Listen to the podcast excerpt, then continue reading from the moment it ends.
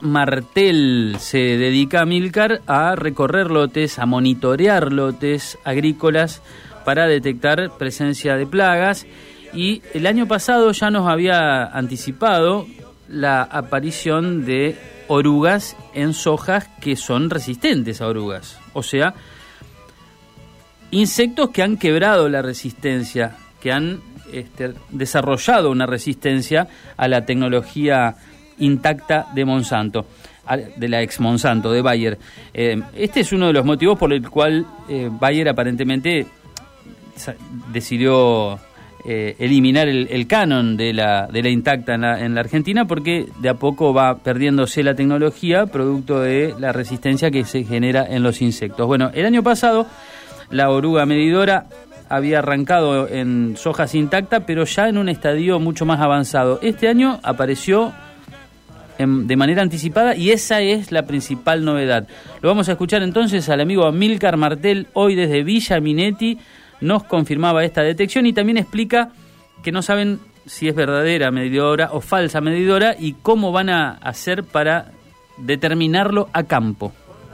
El tema de la aparición de medidora acá en zona de Villa Minetti. Se empezó a ver ayer concretamente en uno de los lotes de la zona agrícola que está en B3, es soja intacta. Por ahora no sabemos si es la vieja medidora que es Rachiprusianú o falsa medidora que es Chrysoexis includens. Eso lo vamos a saber haciendo una aplicación de piretroides y de amida por separado para hacer un ensayo y ver si cuál de las especies, porque a veces es difícil determinar la campo, solamente a laboratorio se puede ver esa diferencia. Pero sí haciendo un tratamiento diferenciado aparece y queda Chrysodeixis que es resistente a piretroides.